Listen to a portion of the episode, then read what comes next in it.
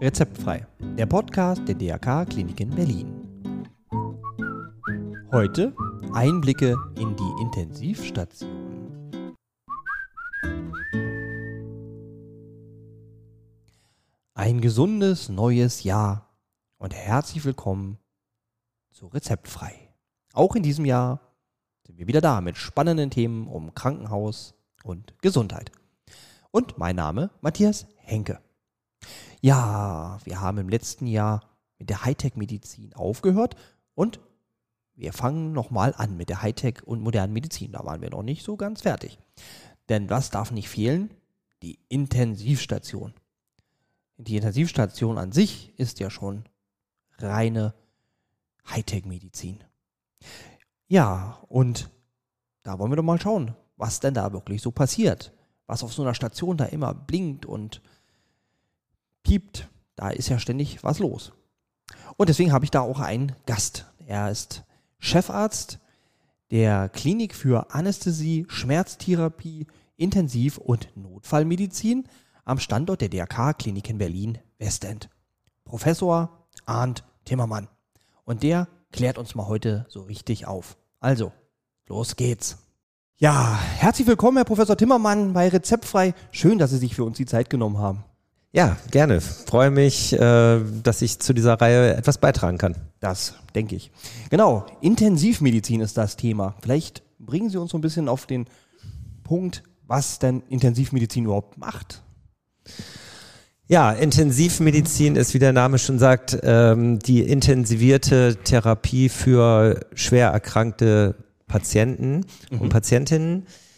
Das heißt also alle Patienten, die nicht auf einer Normalstation versorgt werden können, weil sie zum Beispiel vom Herz-Kreislauf-System oder von der Atmung her so stark eingeschränkt sind, dass sie ähm, starke medikamentöse oder apparative Unterstützung benötigen, die kommen zu uns auf die Intensivstation, weil wir dort eben die technischen Möglichkeiten aber auch die personellen äh, Ressourcen haben, um eine intensivierte Therapie durchführen zu können. Mhm.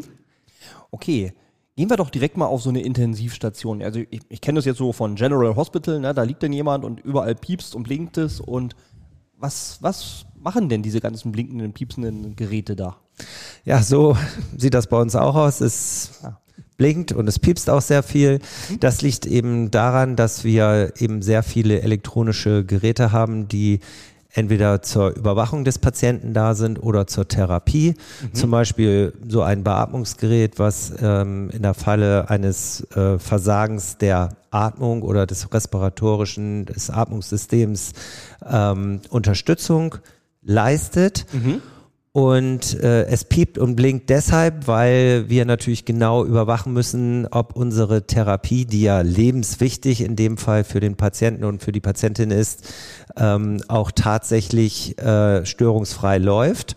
Und sollten dort bestimmte Parameter, die wir zuvor eingestellt haben, äh, sozusagen außerhalb des Bereiches laufen äh, oder andere Dinge dazwischen kommen, dann äh, piept und blinkt es. Und mhm. wir haben auch eine Monitoranlage, die über die gesamte Station verteilt ist, sodass auch wenn eine Kraft, die Pflegekraft, der Arzt oder wer auch immer nicht direkt im Raum ist, dass wir sofort wissen, ähm, dass wir hier, ähm, dass es hier eine Störung gibt oder eine, sagen wir mal, es muss noch nicht mal vital sein, also lebensbedrohlich sein, aber irgendetwas, sagen wir mal, nicht ganz so ist, wie es sein sollte, dann werden alle Mitarbeiter darüber gewarnt. Ah ja, ja, das ist ja auch ganz sinnvoll, ne? nicht, dass da das Gerät sich in dem Zimmer sozusagen tut, piepst und keiner merkt es. Genau. Genau. Was, was für Geräte gibt es denn? Also was, was kann denn alles so über, überwacht werden? Also wir unterscheiden grundsätzlich über Überwachungsmonitore, ähm, also Geräte, die bestimmte Körperfunktionen überwachen und ähm, therapeutische Geräte, also die bestimmte Funktionen des Körpers überwachen. Mhm. Standardmäßig haben wir äh, sozusagen die Überwachung der Vitalzeichen, das heißt, das ist die, die Grundfunktion der, des Herzens, ähm, der Atmung, ähm, der Oxygenierung, also die Sicherstellung mit Sauerstoff im weitestgehenden Sinne, mhm. des Blutdruckes, ähm, Äh, das ist, äh, ist sozusagen unsere Basisüberwachung, äh, die wir haben. Die kann dann ähm, auch noch erweitert werden, zum Beispiel, äh, dass wir sagen, wir wollen nicht nur genau wissen, wie ist die Herzfrequenz und der Blutdruck, sondern wir wollen auch noch genau wissen, äh, wie ist der Blutfluss. Das ist ja etwas anderes noch mhm. insgesamt. Oh. Äh, wie, wird, äh, wie wird der Körper insgesamt ähm, äh, durchblutet? Ähm, äh, das ist zum Beispiel so, ein, so eine Basismonitoranlage, die eigentlich jeder Patient bekommt, wenn er bei uns auf der Intensivstation liegt. Mhm. Und dann haben wir eben therapeutische Geräte, fängt an von normalen Infusiomaten, worüber wir sicherstellen, dass zum Beispiel eine Flüssigkeit in einer bestimmten Menge pro Stunde appliziert wird, also dem mhm. Patienten äh, gegeben wird oder wir geben mittels sogenannter Perfusoren Medikamente kontinuierlich, mhm. ähm, zum Beispiel zur Kreislaufunterstützung oder als antibiotische Therapie oder als ähm, gerinnungsförderndes Medikament äh, und so weiter und so fort. Auch mhm. das sind äh, Geräte, die ähm, eben halt zur Stabilisierung der Patienten eingesetzt werden. Oder wir haben, wie eben so gesagt, auch äh, Beatmungsgeräte, die dann zum Beispiel die komplette Funktion der Lunge für diesen Bereich übernehmen. Die, die jetzt auch immer so bei Corona in den Medien waren, ja? Das sind dann solche Geräte? Genau, die Beatmungsgeräte, mhm. von denen wir eben halt, wenn die, wenn zum Beispiel so eine Corona-Infektion so schwer wird, dass man äh, das mit reiner Sauerstoffgabe nicht mehr therapieren kann, dann haben wir da zum Beispiel so ein abgestuftes System. Erstmal wird dann eine Maske aufgesetzt, da bekommt der Patient ein bisschen äh, Unterstützung von der Maschine, die kann man bis zu einer gewissen ähm, Ausgiebigkeit erhöhen, mhm. bis das nicht mehr ausreicht und dann müssen wir sozusagen den Patienten auch äh, intubieren. Das heißt, dann kommt ein Schlauch, wird dann richtig direkt in die Luftröhre eingelegt und mhm. der Patient äh, beziehungsweise die Maschine übernimmt dann ähm, äh, den Großteil der Atemarbeit und der Oxygenierung. Ah.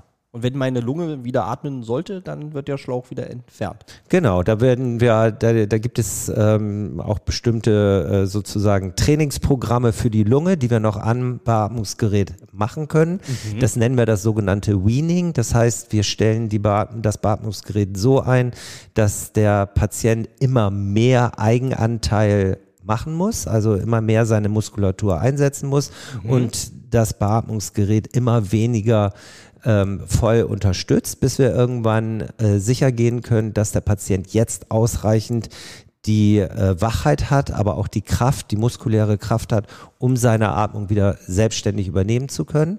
Und auch andere Faktoren, die zum Beispiel äh, den Transport von Sauerstoff äh, ins Blut behindern könnten, dass alle solche Faktoren beseitigt sind und dann entscheiden wir uns wieder diesen Schlauch herauszuziehen mhm. und äh, machen das sozusagen, kriegt er vielleicht nochmal wieder diese Maske, die er vorher hatte, wieder zur Unterstützung, bis er wieder die Atmung ganz komplett selber übernehmen kann. Mhm. Muss ich danach dann immer noch Übungen machen oder? Genau, äh, das sozusagen, wenn jemand, gerade wenn jemand längere Zeit ähm, künstlich beatmet wurde, dann mhm. dauert das äh, eine erhebliche Zeit, Wochen, äh, bis er wieder vollständig äh, sozusagen genesen ist. Deswegen mhm. bleibt er auch in der Regel ähm, nochmal für eine gewisse Zeit bei uns auf der Intensivstation, obwohl er dieses Beatmungsgerät nicht mehr äh, benötigt, weil wir das einfach nochmal überwachen müssen mhm. und für ihn auch bestimmte Trainingsmaßnahmen machen. Äh, und dann gehen diese Patienten in der Regel auch in eine äh, Rehabilitationseinheit. Also mhm. ja. Äh, das wäre dann äh, außerhalb unserer Intensivstation, die sich aber speziell darauf konzentriert haben, diese Patienten nach Langzeitbeatmung äh, wieder in das normale Leben zu überführen. Mhm. Okay. Okay, jetzt haben Sie ja nicht nur Corona-Patienten, sondern was kommen denn noch mhm. für Patienten zu Ja, wir haben die glückliche Lage ähm, oder die, die besondere Lage, dass wir im Grunde genommen für alle Arten von Intensivpatienten und Patientinnen zuständig sind. Mhm. Das heißt, es sind äh, zum einen natürlich die, die im Rahmen eines operativen oder diagnostischen Eingriffes zu uns kommen, zum mhm. Beispiel nach einer großen äh, Operationen an der Bauchspeicheldrüse oder an der Spei Speiseröhre. Das sind sehr aufwendige, sehr große Operationen, mhm. äh, wo der Patient geplant schon hinterher äh, noch Unterstützung seitens von Maschinen, von Überwachung, von Infusionen, äh, intensivierte Schmerztherapie und ähnliches äh, benötigen. Das äh, sind die sogenannten geplanten Aufnahmen nach größeren Operation oder mhm. zum Beispiel nach einer Herzkatheteruntersuchung, äh, wenn man weiß, dass das Herz noch empfindlich ist für Herzrhythmusstörungen, mhm. dann äh, bleiben die in der Regel zum Beispiel 24 äh, Stunden bei uns, bis wir sicher sein können, dass diese empfindliche Phase des Herzens überwunden ist. Mhm. Das sind sozusagen so geplante Eingriffe, die zu uns kommen und dann kommen natürlich alle möglichen Erkrankungen von der Straße, sag ich mal, über den Rettungsdienst oder eben wenn die Patienten selber in die Rettungsstelle kommen, äh, die ähm, so schwer erkrankt sind, dass das nicht auf einer Normalstation behandelt werden kann, mhm. sondern äh, die dann eben halt diese intensive Therapie einer äh, Intensivstation benötigen. Zum Beispiel ein schwerer Herzinfarkt oder sowas?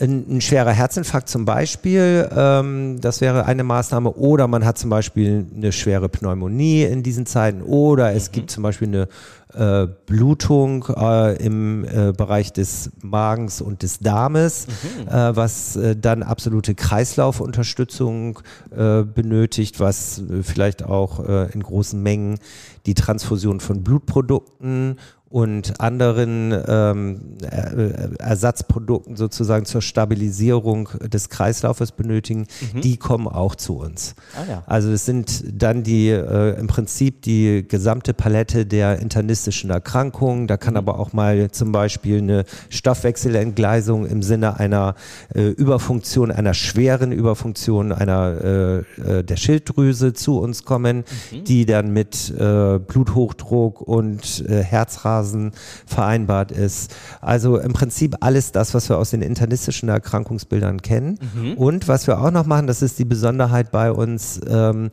äh, wir haben in Absprache mit unseren äh, Pädiatern äh, übernehmen wir ab einer ab einem bestimmten Alter auch kindliche intensivierte Behandlungen äh, die zum Beispiel nicht bei uns auf der Neonatologie behandelt werden können, weil die dann eher für die sehr kleinen Kinder ausgerichtet sind. Mhm. So nehmen wir zum Beispiel alle Kinder, die äh, ab sechs Jahren sind. Das sind dann bei uns meistens äh, Stoffwechselentgleisungen im Sinne einer Hyper- oder Hypoglykämie. Also wenn der Blutzucker bei diesen äh, äh, jungen Patienten, die jetzt gerade mit Insulin eingestellt werden, äh, nicht richtig funktioniert aus ganz unterschiedlichen Gründen, dann kann das sehr lebensbedrohlich werden ja. und die kommen auch zu uns. Ah, Okay, das ist ja wirklich eine ganze Bandbreite. Es ist eine ganze Bandbreite. Wir haben am Standort Westend ja auch äh, regionales Traumazentrum, also mhm. auch, ich sag mal, alles, was so mittelschwere bis schwere Verkehrsunfälle kommt zu uns, auch die ah, werden ja, genau. äh, dann auch zum Beispiel überwacht, wenn direkt nichts postoperativ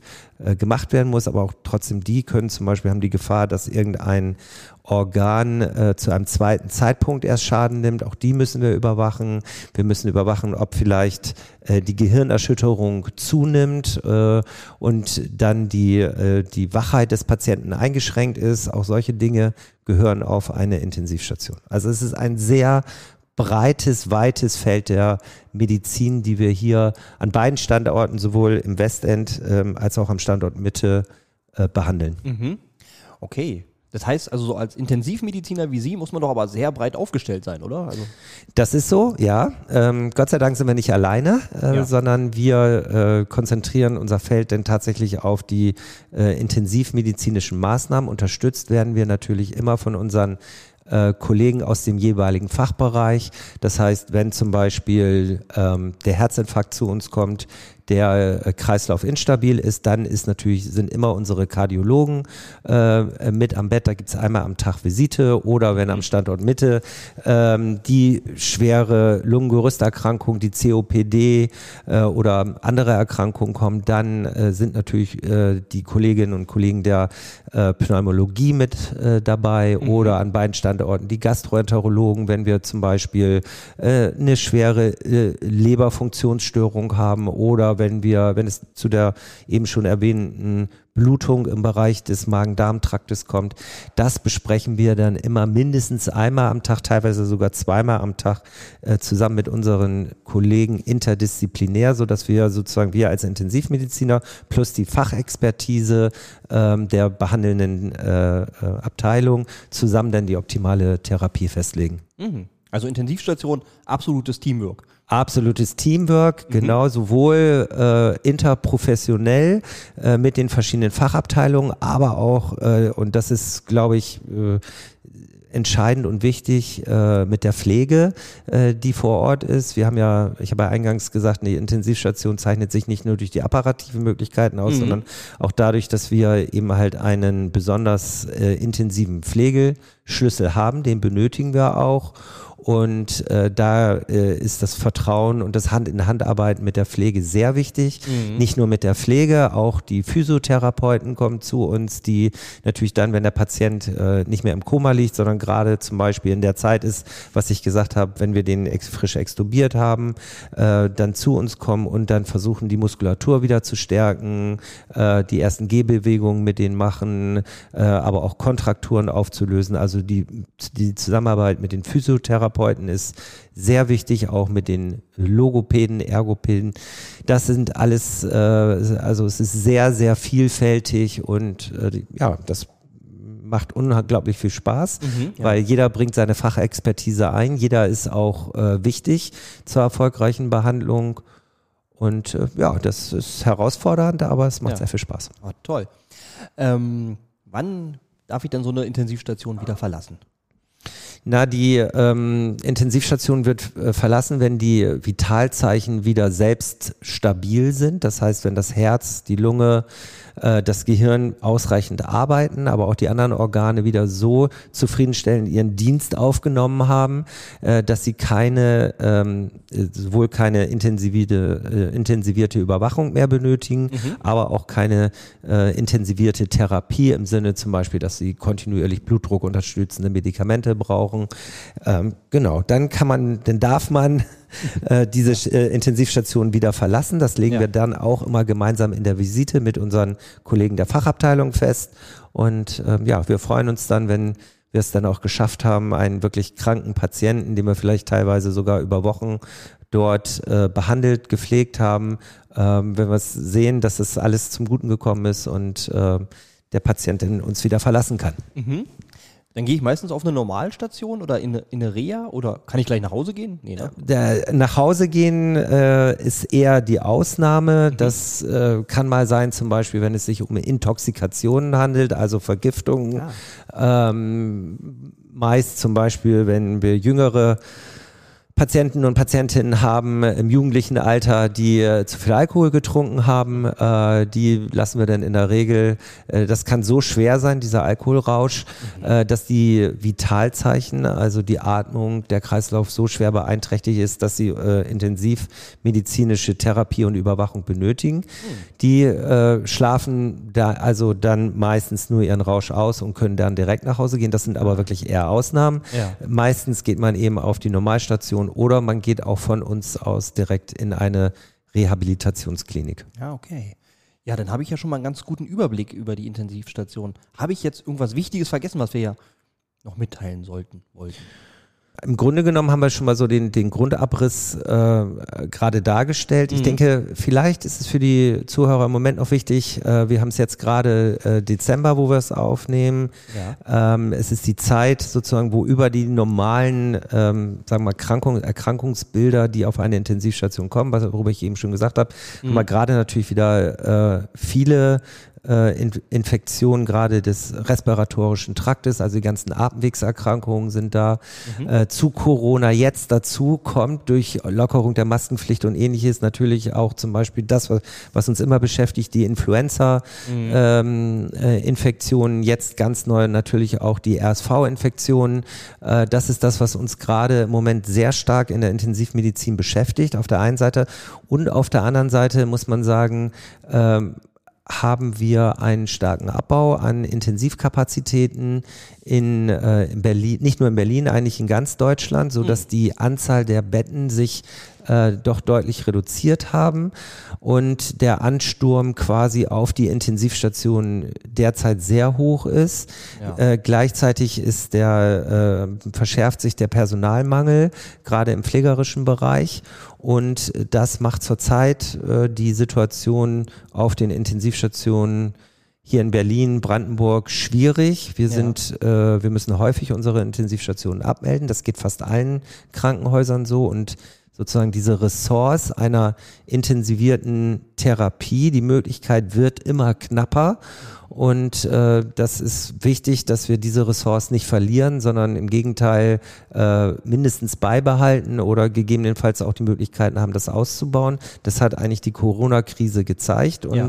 leider äh, muss man sagen, hat sich das in den letzten zwei bis drei Jahren in eine Richtung entwickelt, äh, die dann schon auch zu Knappheit dieser Ressource führen kann. Dann wollen wir hoffen, dass man da nochmal umschwenkt. Da hoffen wir und äh, es gibt ja gerade ganz aktuell wieder auch ähm, äh, auf Seiten der Politik Bestrebungen, hier die Krankenhäuser zu unterstützen und äh, hier wieder eine Versorgungs-, mehr Versorgungssicherheit herzustellen mhm. und das begrüßen wir sehr. Ja, da schließe ich mich an. Ja, in dem Sinne sage ich vielen Dank, Herr Professor Timmermann, dass Sie sich denn die Zeit für uns genommen haben. Sehr gerne. Bis dann.